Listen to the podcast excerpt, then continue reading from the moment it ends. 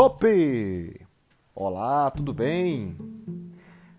Eu sou o professor Leandro Menino, sargento da Polícia Militar do Estado de Goiás, professor em cursos preparatórios de carreiras policiais, onde essencialmente ministro aulas de legislação extravagante. Hoje nós vamos tratar sobre um assunto que foi muito pedido muito solicitado nas minhas redes sociais, que é a lei dos crimes de tortura. Lei dos crimes de tortura, que é uma lei que é tradição de cair em concursos, principalmente de carreiras policiais. Então, nós vamos começar a estudar esta lei e eu já adianto que o seu estudo vai ficar mais eficaz se você estiver acompanhando a leitura da lei. Caso não seja possível, nós vamos também atingir o objetivo, que é estudar em qualquer lugar que seja possível ouvir esse áudio. Beleza? Essa é a nossa proposta. Às vezes você está no trânsito, às vezes você está em algum lugar que não permite que você manuseie o material de estudos, mas é possível que você escute. Para isso, eu estarei lendo a letra da lei e extraindo o máximo de questões possíveis para que você possa gabaritar a sua prova. E hoje, nosso assunto é crimes de tortura. Lei 9455 de 1997. Tudo bem? Para começar, nós vamos falar o seguinte: a lei de tortura ela tem apenas quatro artigos. Desses quatro artigos, somente dois nos interessam, que é o artigo 1 e o artigo 2 o artigo 4 e 5 pode rasgar, que não vai cair na sua prova, tá bom? Alguns professores não gostam que a gente fale assim, mas esses aqui não caem na sua prova. Se você quiser, você confere depois o que é o artigo 4 artigo 3 e artigo 4 eles não caem na sua prova. Artigo 1 é responsável por 90% da sua prova. O artigo 2 que é o que fala sobre a extraterritorialidade, ele é um artigo que cai muito, né? E principalmente nas provas mais recentes tem caído mais. Mas vamos lá. O artigo 1 e o artigo 2 são a essência então do nosso estudo. Se você ler esses artigos, você vai encontrar muitas questões.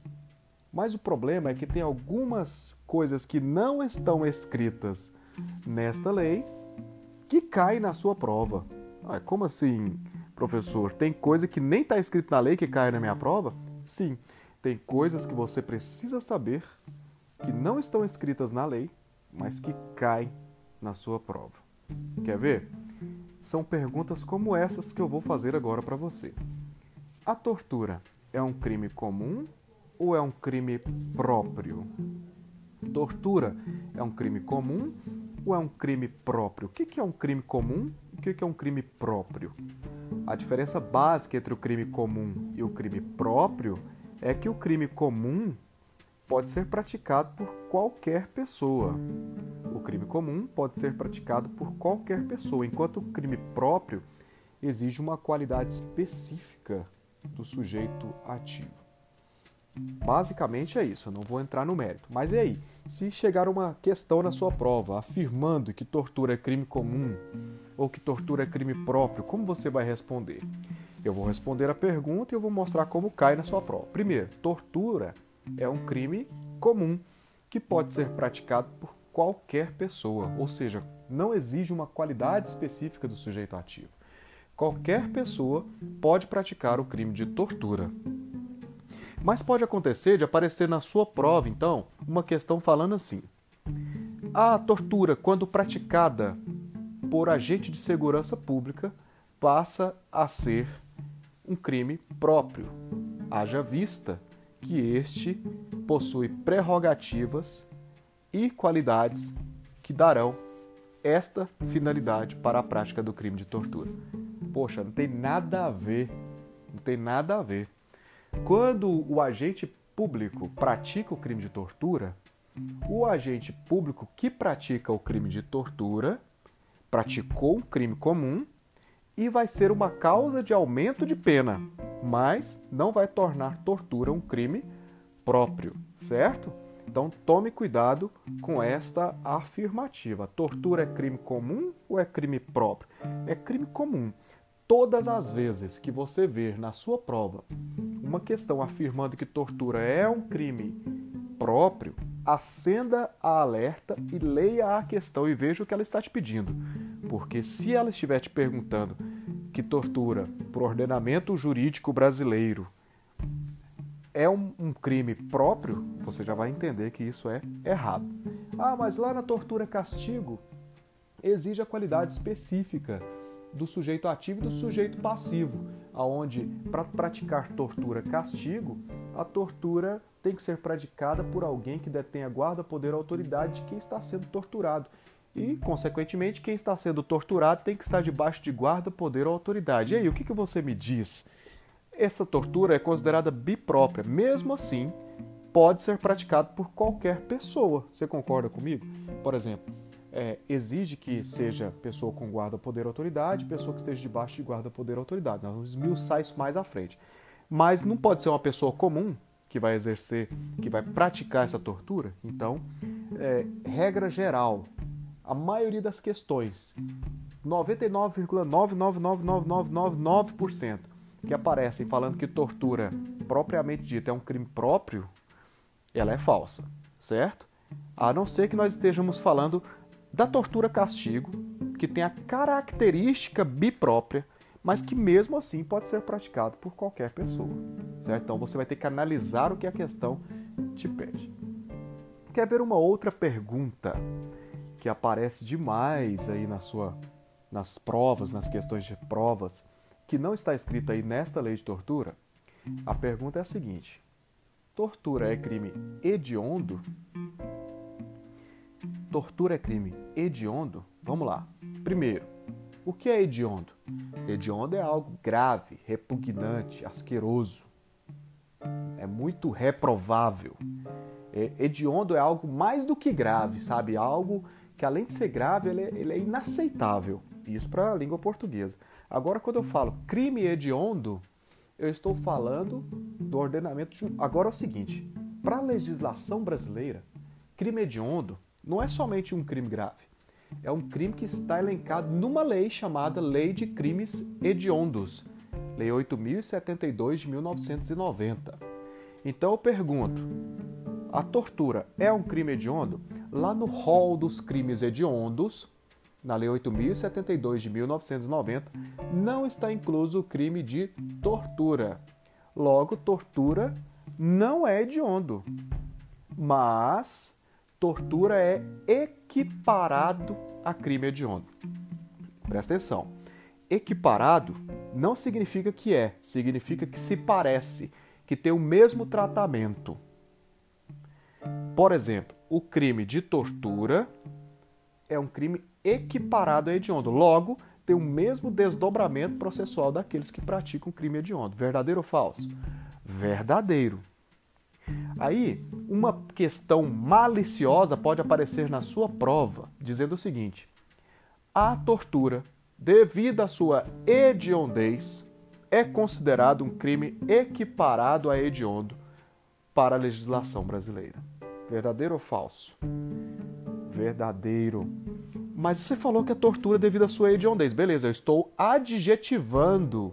Eu estou dando uma qualidade para o crime de tortura. Eu estou falando que ele é hediondo, no sentido da língua portuguesa e não no sentido da legislação brasileira. Então tome cuidado. Então, a tortura não é crime hediondo, embora seja grave, repugnante. Tortura é equiparado a hediondo. São três crimes que são equiparados a hediondos na legislação brasileira. Quais são eles? São os três T's é a tortura, o terrorismo e o tráfico de drogas. Então, a tortura é equiparada, significa que é como se tivesse praticado um crime hediondo. Mas eu não posso dizer que ela é um crime hediondo. Eu tenho a, a, a mesma, o mesmo dispositivo para quem pratica crimes equiparados, quanto ao cumprimento de pena, contra o livramento condicional, tudo aquilo que está lá na Lei 8.072. Então, a Lei 8072, que é a Lei dos Crimes Hediondos, elencou o crime de tortura como sendo um crime equiparado a hediondo. Quer ver uma outra questão maliciosa que pode aparecer na sua prova? A questão pode aparecer dizendo o seguinte: o crime de tortura é considerado um crime hediondo, haja vista a previsão legal na Lei 8072 de 1990, que equipara tal crime aos crimes hediondos no Brasil, que tem seu rol taxativo. Pô, vai tomar banho na soda uma pessoa que elabora uma questão dessa, né, meu? Uma questão dessa é para arrebentar. Tortura é ou não é crime hediondo? Tortura não é hediondo. Tortura é equiparada. A questão falou que o crime é equiparado. Ela não falou que ele é hediondo. Então a tortura é, é a lei falou que ele é equiparado e a questão me trouxe essa informação, mas lá no começo ela falou que ele é hediondo. Então tome cuidado. Tome cuidado com as ciladas aí do inimigo. Embora pareça verdade, não é verdade. Como diria minha mãe, 99% de verdade é 100% de mentira. Seria muito fácil se caísse uma questão na minha prova falando tortura é crime próprio ou comum? Ah, como seria bom. Como seria bom se na prova do meu concurso aparecesse tortura é crime hediondo? Ah, como seria bom. Mas não, elas vêm disfarçadas nesse tipo de questão. Então, cuidado. Quando a, quando a questão estiver adjetivando o crime de tortura, como eu falei numa questão aqui anterior, falando tortura devido à sua hediondez é considerado um crime equiparado a hediondo para a Lei 8072. Tá certo, por quê? Porque a tortura é grave, ela é hedionda, só que ela não está no rol dos crimes hediondos. O rol dos crimes hediondos da Lei 8072 ele é taxativo e lá não está. Mas a Lei 8.072 prevê alguma coisa para o crime de tortura? Sim, quando ela fala quais são os crimes equiparados a hediondos. Tudo bem? Ah, é difícil, né? Muita informação. Então tome cuidado. Tome cuidado. Olha essa questão de CESP aqui, ó. A lei dos crimes hediondos elencou os crimes de tortura como sendo equiparados a crime hediondo. Por esta razão, é correto afirmar que tortura não está em seu rol, mesmo diante de sua hediondez. E aí, o que, que, você me fala? A lei dos crimes hediondos elencou os crimes de tortura como sendo crime equiparado a hediondo. Beleza. Ela fez isso? Sim. Ela falou que ele é o quê? Equiparado. E por esta razão, é correto afirmar que tortura não está em seu rol, mesmo diante de sua hediondez. Então, tortura está no rol dos crimes hediondos? Não está. É correto afirmar que ela não está em seu rol, mesmo diante de sua hediondez? Sim, é correto. Então a questão é certa. Então tome cuidado com o adjetivo e tome cuidado com a taxação da lei, tá bom? Quer ver uma outra pergunta que não está escrita na lei, mas que vai aparecer na sua prova? Que você vai encontrar de bilhões aí em sites de resolução de questão, questões. A tortura no Brasil prescreve. Tortura no Brasil prescreve. O que é prescrever? É deixar de ter efeito de punição. A tortura no Brasil prescreve ou ela é imprescritível? Vamos lá. Primeiro eu vou responder. Sim, no Brasil, tortura prescreve. Porque se você olhar aqui na lei 9455 de 97, procurar alguma coisa que fala sobre prescrever ou sobre imprescrever, você não vai encontrar. Então a lei foi omissa. Então para onde que eu vou? Eu vou para a Constituição Federal. Na Constituição Federal, eu tenho lá os crimes que são imprescritíveis. Quais são os crimes imprescritíveis lá na Constituição Federal? O racismo e a ação de grupos armados. Então, não está escrito tortura lá. Beleza? Então, o Brasil, no Brasil, tortura prescreve. Mas como seria bom se a prova me perguntasse: tortura prescreve? Seria fácil. Mas a prova ela vem disfarçada, ela vem com uma questão é, dissimulada. É igual minha mãe também falava. Ela falava assim: o diabo, ele não vai vir com chifre, com cheiro de enxofre, com rabo e com garfo de tridente para te matar, não. Ele vai vir disfarçado de algo que você goste muito, de algo que te dá prazer, para quando você menos perceber, você está envolvido por ele, cometendo erro. É assim a questão. Ah, a questão vai falar assim, ó, então, vou te dar um exemplo. A questão vai trazer para você o Tratado Internacional dos Direitos Humanos. Ela vai falar assim: o Tratado Internacional dos Direitos Humanos, ao qual o Brasil está inserido, tem diversos objetivos, dentre eles, colocar de forma homogênea os direitos internacionais. No que tange aos direitos humanos, este acordo previu ou prevê que os crimes graves hediondos deverão ser punidos e deverão ser imprescritíveis. Nesta forma, o crime de tortura, diante deste acordo internacional, torna-se imprescritível em todas as nações que estão previstas nesse acordo. O Brasil está previsto nesse acordo, gente? Sim, o Brasil está previsto nesse acordo. O Brasil trata como imprescritível o crime de tortura? Não. Tortura no Brasil prescreve. Ah, mas ele não está no Tratado Internacional dos Direitos Humanos? Você acabou de ler Sim, ele está no tratado. Mas ele assinou o acordo? Sim, ele assinou. Eles têm padrões lá em comum nesses tratados internacionais? Sim, o Brasil tem padrões em comum nesses tratados internacionais. Mas nós vivemos aquilo que é o princípio da legalidade. Aqui no Brasil só pode acontecer aquilo que está previsto em leis nacionais. E a lei, ó, a lei 9455 de 97 dos crimes de tortura não falou sobre tortura prescreve ou não. E na Constituição, então, que deveria estar a previsão dos crimes que são imprescritíveis, não está lá escrito o crime de tortura. Todas as questões, por mais lindas que apareçam na sua prova, que disserem que a tortura no Brasil é imprescritível, é falsa. Preste atenção no que eu estou te falando. A questão pode ser linda, pode ser 99% de verdade. Lembra do que eu falei? 99% de verdade é mentira, porque a verdade tem que ser 100%. Ela é absoluta a verdade.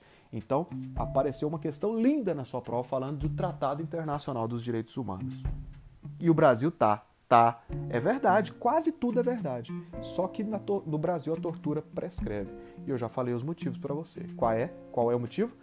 Na tortura o Brasil prescreve porque a lei foi omissa na descrição sobre a prescrição do crime de tortura e no, na Constituição Federal, lá no seu artigo 5 você vai entender que os, os crimes inafiançáveis no Brasil são o quê? É, o racismo e a ação de grupos armados, civis ou militares, contra a ordem constitucional e o Estado democrático. Beleza? Ótimo. Então, eu trouxe várias questões aqui para você que não estão escritas na lei, mas que estão é, elencadas como aquilo que pode aparecer na sua prova. E eu vou te falar, não cai pouco não, isso que eu falei, viu? Cai muito.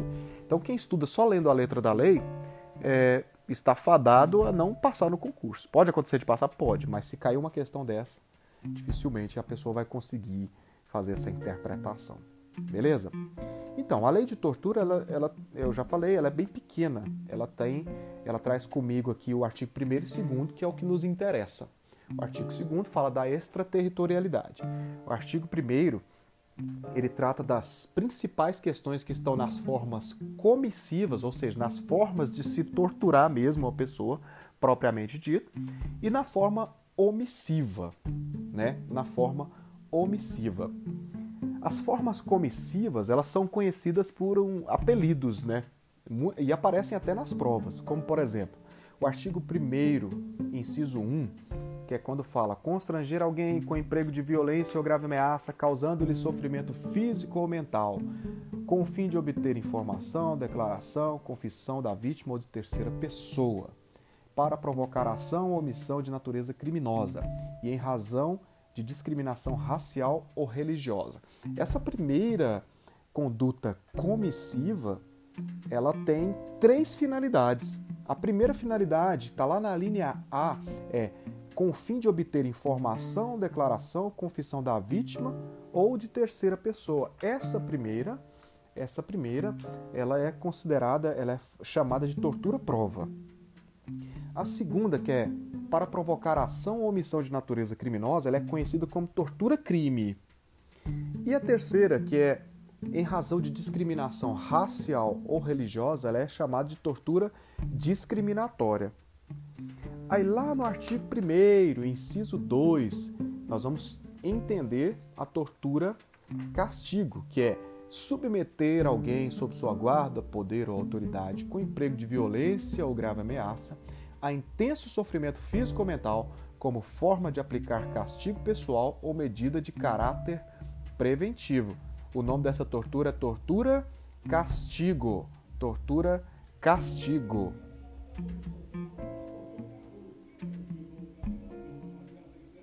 Agora, na tortura castigo, na tortura castigo, eu tenho aqui é, algumas características, né? Que é quando eu vou submeter alguém a intenso sofrimento físico ou mental como forma de aplicar castigo.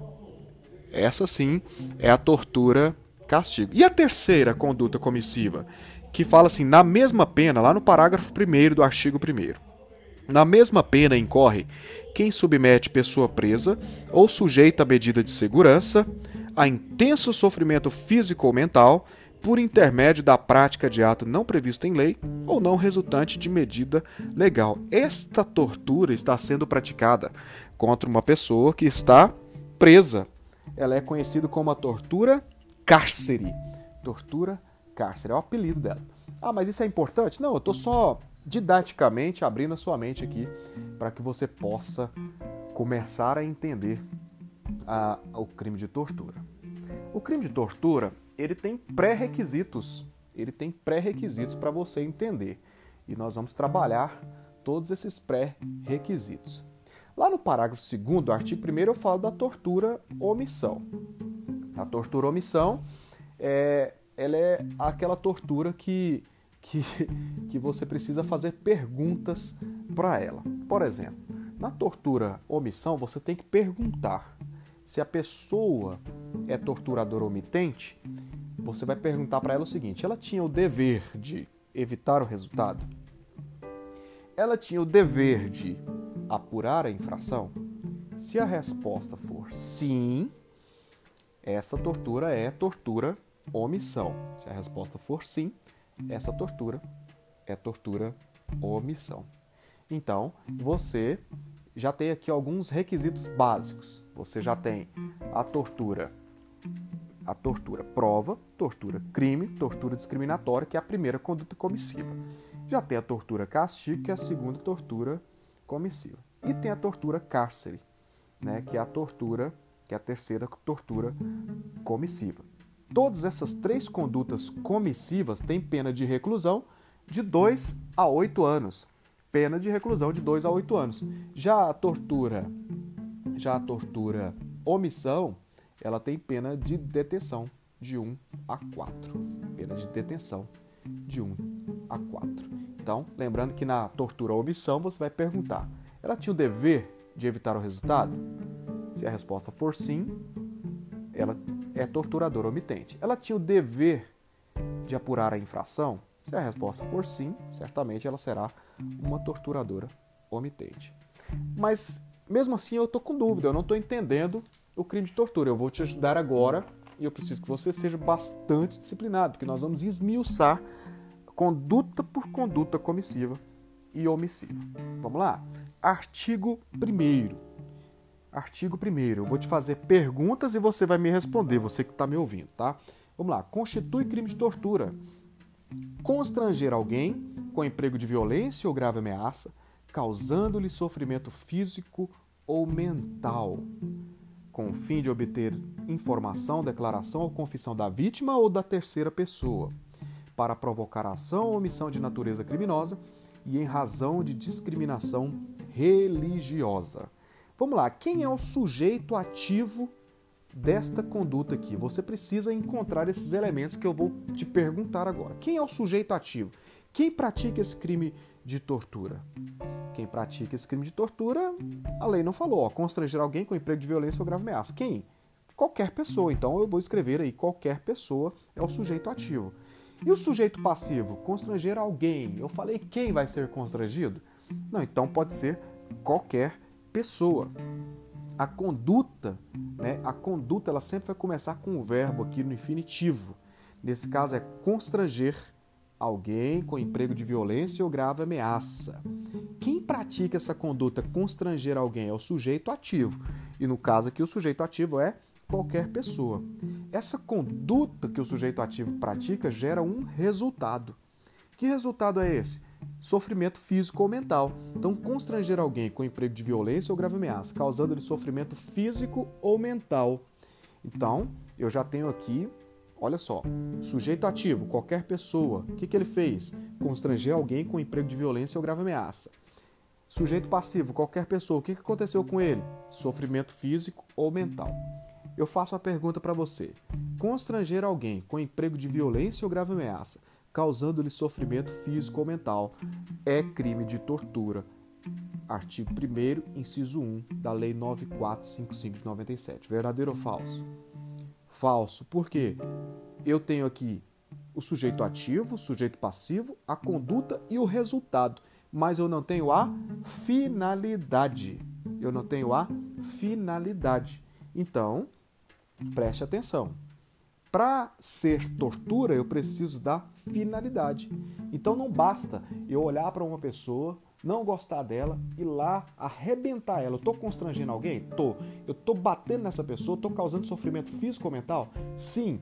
É, essa pessoa recebeu os, a minha conduta e eu alcancei o resultado que é causar sofrimento físico ou mental? Sim, mas não caracterizou tortura porque está faltando o quê? A finalidade. Então vamos lá. Primeira finalidade que na linha A, obter confissão, declaração ou informação da vítima ou de terceira pessoa. Constranger alguém com emprego de violência ou grave ameaça. É crime de tortura? Não. Causando-lhe sofrimento físico ou mental. É crime de tortura? Não. Agora, para obter confissão, declaração, informação da vítima ou de terceira pessoa. É crime de tortura? Agora sim. E muitas vezes a gente só pensa na polícia, né? É, a gente só pensa na polícia torturando. Ah, eu, ah, você assiste filme demais, aí você pensa, a polícia que tortura. Então eu vou te dar um exemplo, né? Imagina que num filme qualquer que você assistiu, uma polícia está lá trabalhando e aborda um veículo. E quando aborda esse veículo, no rádio a gente escuta que houve uma explosão de caixa eletrônico numa cidade próxima. Ah, e aí nessa abordagem você encontra lá dinamite, você encontra dinheiro pintado, que é aquele que quando o caixa eletrônico explode, pinta o dinheiro. Você encontra munições de fuzil, é, balaclava e, e o cara tá com todos os indícios que levam a crer que ele estava nesta essa empreita criminosa de explosão de caixa eletrônica, que a gente chama aqui de novo cangaço. Isso no filme que eu assisti, tá bom, gente? Aí o que, que, acontece? Quando o policial pergunta da onde, qual que é a origem disso, você já está preso, você é uma pessoa que está com produtos proibidos aqui. Mas qual é a origem disso? Aí o cara não fala, mas o policial quer que a ocorrência dele tem uma pompa, né? Ele quer prender um criminoso que explodiu um caixa eletrônico. Não seria melhor do que prender uma pessoa simplesmente com explosivos? Sim. Aí o que, que o policial começa? O policial começa a interrogar. Até aí tem crime de tortura? Não tem. Mas a partir do momento que o policial começa a ameaçar, o policial fala assim: se você não falar, eu vou, vou ter que te bater. Opa, eu causei agora um constrangimento mental, certo? Ó, resultado mental, um constrangimento mental. Ó, eu sou policial, abordei uma pessoa, tô falando do filme, viu gente? Abordei a pessoa lá no meio do mato, cheio de indícios que me levam a crer que ele explodiu o caixa eletrônico. Até abordar não tem nada de errado. Mas aí eu comecei a interrogá-lo. E aí eu ameacei, eu falei, ó, se você não falar, eu vou quebrar sua cara. Eu causei um constrangimento físico ou mental, causei uma ameaça, né? Ó, constranger alguém com emprego de violência ou grave ameaça. Pode ser só um dos dois, não precisa ser os dois. Eu ameacei. Ele se sentiu ameaçado? Se ele se sentiu ameaçado, né, que eu causei o sofrimento mental nele, e o, o objetivo é obter uma confissão, declaração ou informação da vítima, eu já pratiquei o crime de tortura. Mas aí o cara é cadeado. O cara é cadeado. Eu já caracterizei a tortura. Você concorda comigo aí? Sim, para a lei aqui eu já caracterizei a tortura. Mas o cara é cadeado, moço. Aí eu vou usar o recuperador de partículas mentais. É um aparelho que tem lá dentro da viatura nesse filme, é, esse recuperador de partículas mentais, mais conhecido aqui por nós no Brasil como sacola. Eu pego um saco plástico, coloco na cabeça deste elemento e começo a interrogá-lo e, ele, e começo a afogá-lo, sufocá-lo para que ele confesse. Ele não confessou. Aí o que, que eu faço? Eu estou praticando tortura, porque constranger alguém com emprego de violência ou grave ameaça, causando-lhe sofrimento físico ou mental. Eu causei sofrimento físico e mental nele. E era para obter uma informação, não era? Uma declaração, uma confissão da vítima. Certo? Eu pratiquei tortura? Pratiquei tortura. Mas a gente só pensa no policial fazendo isso, né? Eu vou te dar um exemplo. Uma mulher mexe no celular do seu marido e descobre que ele tá ficando com uma pessoa. Vê lá ela trocando nudes, vê lá ele trocando nudes com outra pessoa e e resolve pegar esse cara. Normalmente mulher não tem tão sangue frio assim, né? Mas aí ela resolve pegar esse cara, vou pegar esse cara no pulo. E aí naquele dia ela veste a sua lingerie, faz um bronzeado, deixa uma marquinha de bronzeado, fica toda descoloridinha, pelinhos dourados, toma um banho de lua, fica cheirosa, toma aquele banho, assim, passa aquele creme com cheiro de morango. O creme hidratante tem até pedaço de morango e coloca lá aquela lingerie top, calcinha fio dental, fica mostrando a marquinha de bronzeado e, e vai para cima do marido. Aí ela fala: amor, hoje eu quero sexo selvagem, vamos pro motel porque eu quero gritar. Aí o marido fica empolgado, né? Pega ela, leva pro motel, chega lá no motel, ela quer tomar um vinho, um uísque compra uma garrafa, pede uma garrafa de vinho ou de uísque, deixa lá do lado. E aí, ah, amor, eu tenho um fetiche, eu quero te algemar. e aí algema o rapaz lá na cabeceira da cama e o cara fica todo presão lá, achando que vai ter um sadismo lá. O que, que acontece? Ela pega a garrafa e quebra e coloca no pescoço dele e fala: Desgraçado, você tá achando o quê? Tá achando o quê? Eu quero saber quem que é aquela que você tá trocando nudes, da onde você conhece ela. Fala agora. Opa, vamos lá, vamos analisar esse crime? Vem comigo aqui, você que está me ouvindo. Olha só, ela é qualquer pessoa ou ela é um, um, agente público? Ela é qualquer pessoa. E ele? Ele também é qualquer pessoa. Ela constrangeu com emprego de violência ou grave ameaça? Puta que pariu! Claro que constrangeu com emprego de violência ou grave ameaça. Foi gravíssimo.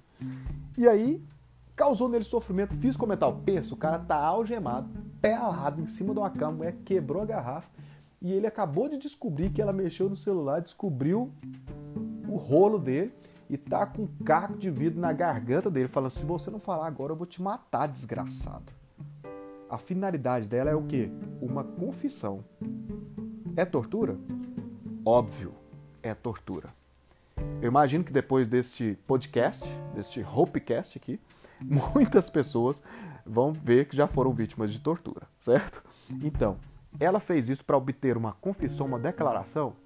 Sim. Então ela praticou tortura. Simples assim. Tudo bem? Ah, mas você falou aí de terceira pessoa. Imagina então que uma pessoa cara, vamos lá, vou, vou, usar um, não, vou usar um, um exemplo de policial que ele é melhor para elucidar aqui, que também é os que mais aparecem em prova. Vamos imaginar que um policial antigão, junto com um policial novinho, certo? Entrou lá na casa. Eu vou usar esses personagens. Isso aqui é, é um filme também que eu assisti. Um filme lá de Zurique, da Suíça. E esse policial caiu para dentro dessa casa onde tinha um traficante e já rendeu o cara, falou perdeu e colocou a arma na cabeça dele. E aí, enquanto eles estavam lá conversando com esse rapaz, essa pessoa apareceu, apareceu a mãe dele. E eles estavam querendo o quê? Os produtos do crime, a droga, é, os produtos que levavam a crer que este cara tinha praticado o crime de tráfico de drogas, vamos dizer assim, naquele ambiente. E aí, um policial estava lá torturando o, o meliante e o outro estava procurando. Aí a mãe desse meliante chegou. Quando a mãe desse meliante chegou, falou assim: Discrei, quem que é essas pessoas aqui? Aí o policial mais antigo, mais experiente, fala: Senhora, tudo bem, nós somos aqui da delegacia local nós não queremos nem prender o seu filho, mas a gente teve conhecimento que ele estava envolvido com algumas coisas ilícitas. A senhora tem conhecimento? Ela fala assim: esse descreio, eu falei para você que você não ficar andando com aqueles vagabundo, filho da fulana de tal. Aquilo ali é vagabundo, rapaz. Eu falei para você. Aí depois disso eles começam a conversar e ele fala assim: Olha, eu preciso saber, eu não, não tenho intenção de fazer mal pro seu filho, mas eu preciso encontrar o que ele está produzindo aqui na, na, casa da senhora. Aí ela olha para ele e o menino olha e fala assim: faz um gesto, né? Não conta, mãe, pelo amor de Deus, que senão eles vão matar. Ela, ele faz um gesto e ela entende no olhar. Ela ia contar, mas de repente ela fala assim: Ah, eu não sei.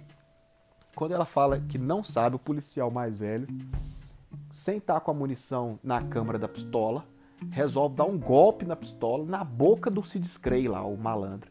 Aí quando ele dá o golpe, enfia a pistola na boca, fala, senão eu vou matar esse desgraçado. O que, que acontece com a mãe? O coração dela acelera, ela fica desesperada e de repente ela fala, não, não, não, eu sei, eu sei onde tem um negócio que parece uma rapadura, é, tá ali em cima do guarda-roupa no fundo falso. E aí os policiais olham e encontram ali as drogas oriundas do tráfico.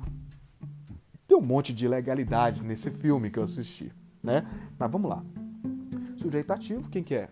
Os policiais. Quem é o sujeito passivo? O Sid Scray e a mãe dele, certo? Que é qualquer pessoa.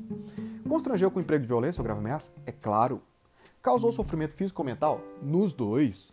Para obter confissão ou declaração da vítima ou da terceira pessoa, que no caso é a mãe? Sim. Então, caracteriza tortura. Aí vem B, para provocar ação ou omissão de natureza criminosa. Imagina você. O cara era um traficantezinho no bairro e resolveu aceitar Jesus. Agora ele é crente. E o crente não trafica droga, pelo menos não deve, né? O crente não trafica. O crente que é crente mesmo não é traficante de drogas. Aí, de repente, o traficante chega lá e fala assim: Ô, se descrei. E aí, velho, cadê? Vamos, vamos, vamos, pros, vamos pros corre. Aí o se descrei fala: Ó, agora eu sou uma nova criatura eu não vou participar mais do crime, não vou praticar crime de tráfico de droga. Aí o cara, você tá maluco, velho? Você tá maluco, bicho? Não é assim que funciona, não. Você entrou, aqui é igual é, nossa, nossa máfia. Você vai ter que ficar aqui, senão você vai morrer. Você tem que me pagar aquelas pisadas. Aí o cara, não, não vou, não vou traficar mais, não. O negócio é o seguinte: eu vou lá no serviço da sua mãe e vou matar aquela velha desgraçada. E vou matar seu irmãozinho também de 4 anos. Você tá pensando o quê? Que tá mexendo com quem? E eu vou estrupar, porque se fala errado, né? Estrupar. Eu vou estrupar aquela vagabunda daquela namorada sua se você não for lá fazer os corre hoje comigo, tá ligado? Opa, vamos lá. Qualquer pessoa, traficante qualquer pessoa, é. E o Citscray também. Constrangeu com emprego de violência ou grave ameaça? Constrangeu. Causou sofrimento físico ou mental? É lógico aí. As pessoas que ele ama e foi para provocar ação ou omissão de natureza criminosa, ele está obrigando ele a praticar um crime? Tá. Então, é tortura. Beleza? E a linha C, em razão de discriminação racial ou religiosa. Presta atenção. Quase todas as questões que eu já vi na minha vida que fala de tortura discriminatória, essa que é em razão de discriminação racial ou religiosa, vem com o mesmo assunto. Que assunto é esse? Eles tentam embutir na tortura discriminatória outros elementos que não sejam racial ou religioso. Como assim?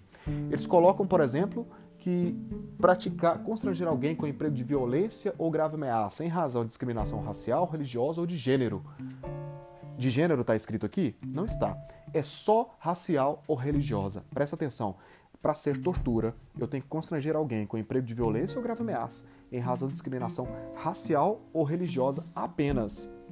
Então nós temos três finalidades aqui, cada uma foi um caso. Eu, eu citei vários exemplos para você e cada exemplo eu elenquei um caso. Nesse, nesse último caso agora, tem que ser em razão de discriminação racial ou religiosa, certo? Racial ou religiosa, apenas. A tortura discriminatória precisa ser racial ou religiosa. O que passar disso torna a sua questão falsa. Eu não vou nem me ater a detalhes aqui para você ganhar tempo nesse estudo. Tudo bem? Vamos lá, artigo 1 inciso 2. Vamos falar da tortura castigo? O que é tortura castigo? Submeter alguém sob sua guarda, poder ou autoridade, com emprego de violência ou grave ameaça, a intenso sofrimento físico ou mental, como forma de aplicar castigo pessoal ou medida de caráter preventivo, submeter alguém sob sua guarda, poder ou autoridade, com emprego de violência ou grave ameaça, a intenso sofrimento físico ou mental, como forma de aplicar castigo pessoal ou medida de caráter preventivo. Vamos lá. Quem que é o sujeito ativo? É quem submete a guarda, poder ou autoridade. Quem é o sujeito passivo? é quem está submetido à guarda, poder ou autoridade. É isso que nós chamamos de caráter bipróprio. Mas pode ser qualquer pessoa? Pode, desde que submeta alguém à guarda, poder autoridade e deixe que alguém esteja submetido à guarda, poder ou autoridade. Este, este é o caráter bipróprio da tortura castigo. Então lembre-se, todas as vezes para ser tortura castigo, tem que haver essa submissão, tem que haver essa relação de submissão. Alguém que submete, alguém que está submetido. Ou seja, o pai, a mãe, o padrasto, o curador, o cuidador, ok? Então vamos lá. Conduta. Qual que é a conduta? Essa conduta também começa com o verbo infinitivo, que é submeter com emprego de violência ou grave ameaça. Qual o resultado? O resultado aqui é diferente. Lá, na primeira conduta comissiva, era sofrimento físico ou mental. Esse aqui é intenso sofrimento físico ou mental. A finalidade que é mais fácil, que é o que? Aplicar castigo ou medida de caráter preventivo. Aplicar castigo ou medida de caráter preventivo. Então nós temos aqui a tortura castigo. Vamos aos exemplos? Imagina uma família onde as pessoas são muito religiosas, que as mulheres não podem cortar cabelo, não pode cortar cabelo subaco, não pode vestir calça, não pode pôr blusa de alcinha, não pode pôr joia, não pode pintar unha, não pode passar batom, não pode nada. Mas é a religião deles, vamos respeitar. Tudo bem. A gente, a gente cada um tem uma forma de acreditar.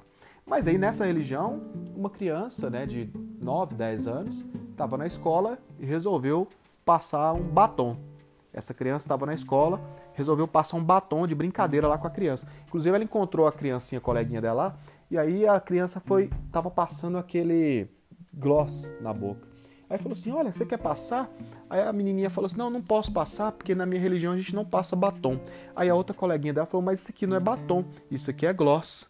Ah, mas eu não posso passar. Pode sim, porque você não pode passar batom. Isso aqui não é batom, isso aqui é gloss. Sabe como é que é criança, né? Ah, então tá bom, passou o gloss. Só que antes de ir embora, foi lá e lavou. O que que acontece? No gloss tem aqueles brilhozinhos chamado glitter.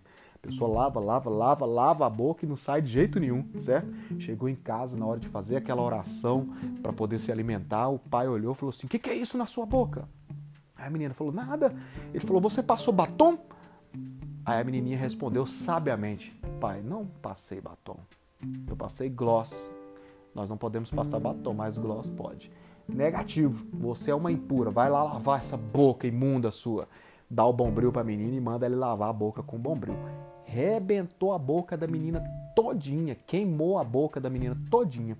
A mãe, vendo tudo aquilo acontecer, não fez nada. Por quê? Porque ela, ela é uma pessoa é, que também é adepto da, da religião, e o marido é o cabeça do lar. A última palavra é sempre a dele. Mas aí eu te pergunto, vamos lá.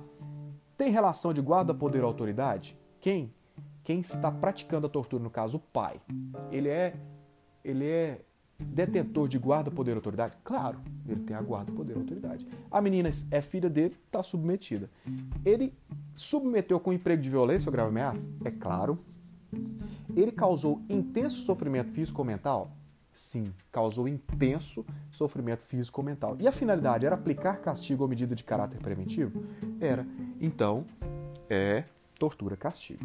Para ser tortura-castigo, precisa ser intenso sofrimento físico ou mental. Isso nos ajuda a diferenciar dos maus tratos, ok? Então veja bem, nós temos aqui uma criança e o sofrimento foi intenso. Informações complementares aqui do intenso sofrimento. O intenso sofrimento precisa ter relação com o tempo, precisa ser prolongado para ser intenso? Não, ele não precisa ser prolongado para ser intenso. Mas todo castigo prolongado é considerado intenso. Tudo bem? Repete aí, por favor, que eu não entendi. Todo sofrimento intenso precisa ser prolongado? Não. Ele não precisa. Ele pode ser em segundos ali que ele pode ser intenso. Agora, ele precisa ser é, ele, o, todo sofrimento prolongado é intenso? Sim, todo sofrimento prolongado é intenso. Agora eu vou te dar um exemplo que está caindo muito nas provas, que parece tortura-castigo, mas não é. Vamos lá. Um servidor está fazendo uma manutenção numa escola, certo? E lá ele está mexendo na rede elétrica. E aí tocou o sino do recreio enquanto ele está em cima da escada mexendo na rede elétrica. E as crianças abençoadinhas começam a chutar a escada dele, começam a xingar, começam a jogar coisa nele. E ele é um cara muito mal-humorado. É crime ser mal-humorado? Não é crime, mas ele tá lá. e a criançada tá lá chutando, ele é um, um, um cara que foi contratado para fazer aquele serviço naquele dia. E aí ele, o molequinho xinga ele, joga treineiro, chuta a escada e, e ele, grilado ele desce com um fiozinho elétrico, com uma descarga elétrica e coloca no braço da criança. A criança leva um choque elétrico. Vamos lá. Ele deu um choque elétrico. Você acha que ele submeteu com emprego de violência ou grave ameaça? Você acha que um choque elétrico é violento? É lógico que é. Você acha que o resultado foi intenso? Ele causou um intenso sofrimento físico mental na criança? É lógico, moço. Choque elétrico, pelo menos para mim, é intenso. Foi para aplicar castigo ou medida de caráter preventivo? Foi. Ele deu um castigo na criança. E ele não queria que a criança chutasse mais a escada. Mas é tortura castigo? Não. Por quê? Porque não havia relação de guarda, poder ou autoridade. Você entendeu? Entendeu? Olha só, não havia relação de guarda, poder ou autoridade entre quem praticou a conduta e quem recebeu o resultado. Logo, não é tortura castigo. Loucura isso, né? Outra coisa, esse intenso sofrimento físico-mental. Esse intenso, essa palavra intenso, sofrimento físico-mental, ela tem uma característica de sadismo, mas ela não é suficiente para caracterizar a tortura-castigo. Não basta ser intenso sofrimento físico ou mental para ser caracterizado tortura-castigo. Então, cuidado, cuidado com essas informações. Não basta ser sádica para ser intenso. Não basta. Ou seja, para ser tortura-castigo, para ser tortura-castigo, tem que ter a relação de guarda, poder, autoridade. Tem que ter emprego de violência ou grave ameaça. O sofrimento tem que ser intenso, certo? tem aquela característica de sadismo. O que é o sadismo? Que ele foi além do que deveria. Não precisava ser aquilo para castigar. Só que ele foi além. Então ele causou um intenso sofrimento. E aplicou o castigo como medida de caráter preventivo. Então agora sim eu tenho a tortura castigo. E agora a tortura a tortura cárcere, que está lá no artigo 1 parágrafo 1 que fala assim: na mesma pena incorre quem submete pessoa presa ou sujeita a medida de segurança a sofrimento físico ou mental por intermédio da prática de ato não previsto em lei ou não resultante de medida legal. Vamos lá que tem várias ciladas aqui nessa tortura cárcere. Que, primeiro, a mesma pena é reclusão de 2 a 8 anos, certo? Quem é o sujeito ativo? Quem que pode torturar uma pessoa presa? Nós somos induzidos a pensar que é um agente público. Porque a pessoa presa ou sujeita a medida de segurança, ela é uma pessoa que está cautelada pelo Estado, ou seja, a responsabilidade da integridade física dessa pessoa é do Estado. E isso me faz pensar que quem pode praticar tortura contra essa pessoa é o Estado. O Estado pode? Pode, mas não é só o Estado. Qualquer pessoa pode. Quer ver um exemplo? Tem um país de terceiro mundo aí, né, é, graças a Deus no Brasil isso não acontece, mas tem um país de terceiro mundo em que onde deveria ter é, cinco presos numa cela, tem 35 presos numa cela. E lá dentro desses pavilhões, desse presídio, tem os donos dos pavilhões, que são os presos. Eles são tipo o prefeito, tipo o governador do presídio. Existe uma situação hierárquica lá. Aí quando chega um preso lá é, nessa situação, ele quer ser o quê? Ele quer ser o, o, o dono da situação. Aí chega um preso novato, ele tem que pagar lá suas prendas. E algumas dessas prendas geram sofrimento. Por exemplo, é, para você ter direito de dormir nessa cela aqui, você vai ter que passar duas noites em pé o tempo todo sem dormir. Vamos lá.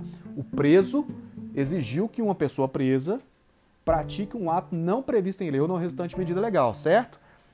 Esse ato tem que ter o sofrimento físico ou mental. Você acha que é sofrido ficar noite sem dormir, acordado, para poder pagar um preço? Sim. Então, isso já é tortura. Mas qual foi a finalidade disso? Não, não precisa ter finalidade. Nessa terceira conduta comissiva, não precisa ter finalidade. Basta praticar um ato não previsto em lei contra a pessoa presa ou sujeita a medida de segurança. E esta prática gerar sofrimento físico ou mental na pessoa presa, que já é tortura. Certo? Quer um outro exemplo? Um presídio. Um presídio que era bem calmo, bem tranquilo, bem sossegado, bem limpinho. Um exemplo de presídio. Esse presídio, a Comissão Nacional de Direitos Humanos quis conhecer.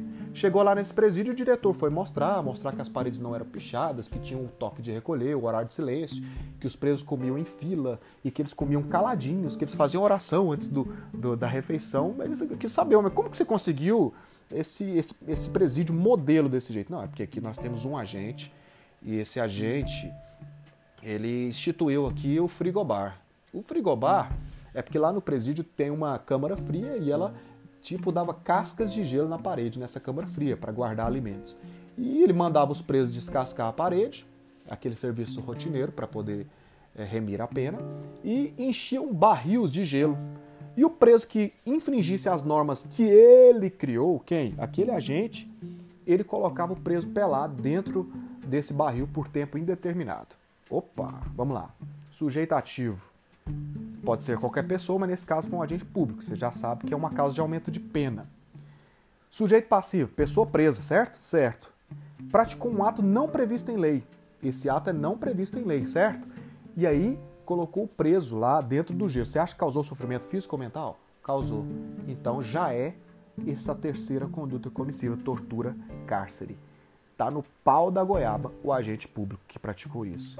Então, nesse caso, pratica-se o crime de tortura. Nem precisa ter a finalidade específica. O que, que eu tenho que ter cuidado?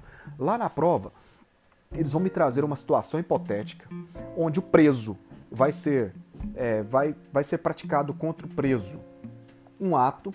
Esse ato vai gerar sofrimento físico ou mental. Aí quando você vê lá a pessoa presa sofrendo mentalmente ou fisicamente, e você já pensa no quê? Que é crime de tortura. Mas não. Para ser crime de tortura, a prática contra o preso tem que ser ilegal, ou seja, não prevista em lei.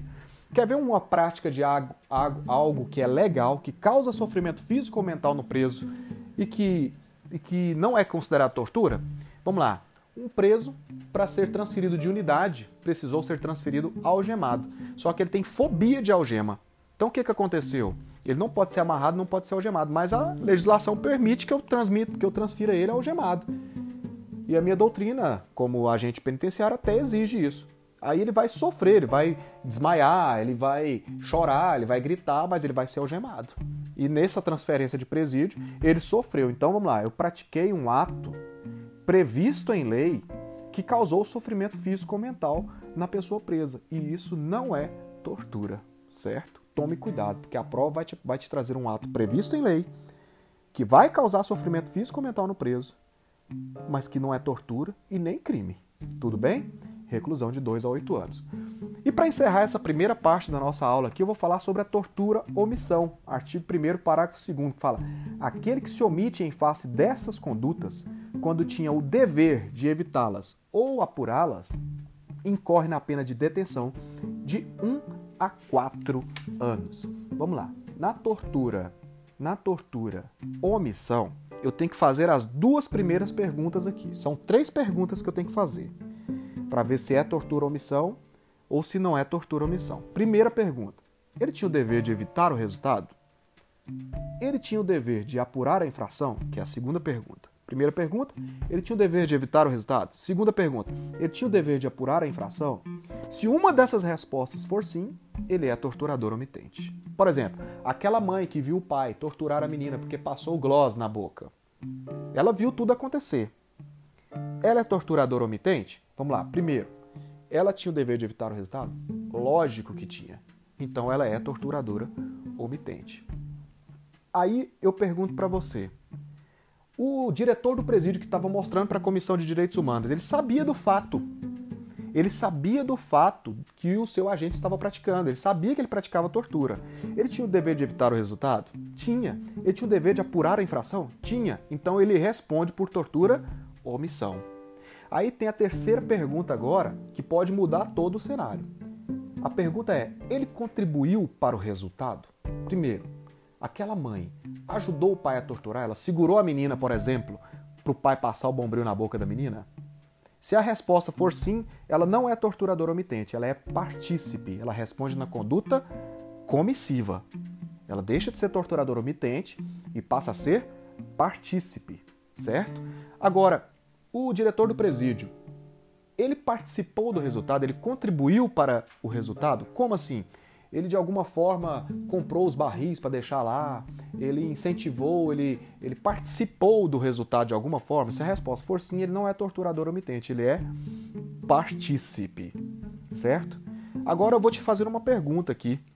Imagine que você mora numa residência e você ouve uma criança apanhando todo dia, essa criança é espancada, e quando essa criança vai brincar na rua com seus filhos, ela está com as costas, com as pernas toda machucada, de tanto que apanha de seu pai, de sua mãe, porque a menina é custosa, porque a criança é custosa.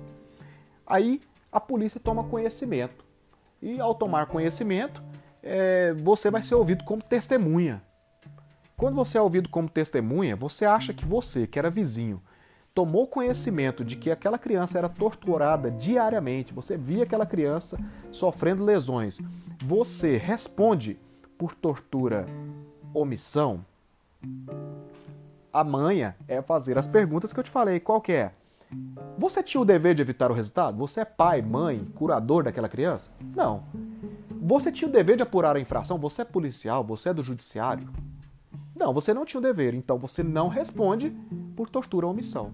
Então, não é todas as vezes que eu presencio uma tortura ou omissão que eu tenho que responder por aquele crime como torturador ou omitente. Não é todas as vezes que eu presencio tortura comissiva, como era o caso dessa criança vizinha, que eu respondo como torturador omitente. Tudo bem?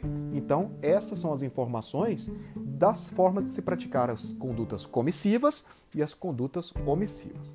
Bom, eu vou ficar por aqui na primeira parte dessa aula. Não deixe de ouvir a segunda parte, que eu vou falar da parte processual do crime de tortura. Vou falar sobre cumprimento de pena, tortura qualificada, causas de aumento de pena, é, efeitos extrapenais, vedações legais e todos os outros dispositivos, beleza? Não esquece de me seguir lá no meu Instagram, arroba Sargento Menino, Sargento por escrito, por, por extenso, Sargento Menino. E qualquer pergunta, deixe lá para mim e deixe seu feedback se você gostou ou não dessa aula. Valeu? Eu estou com você estudando a lei de tortura. Hope!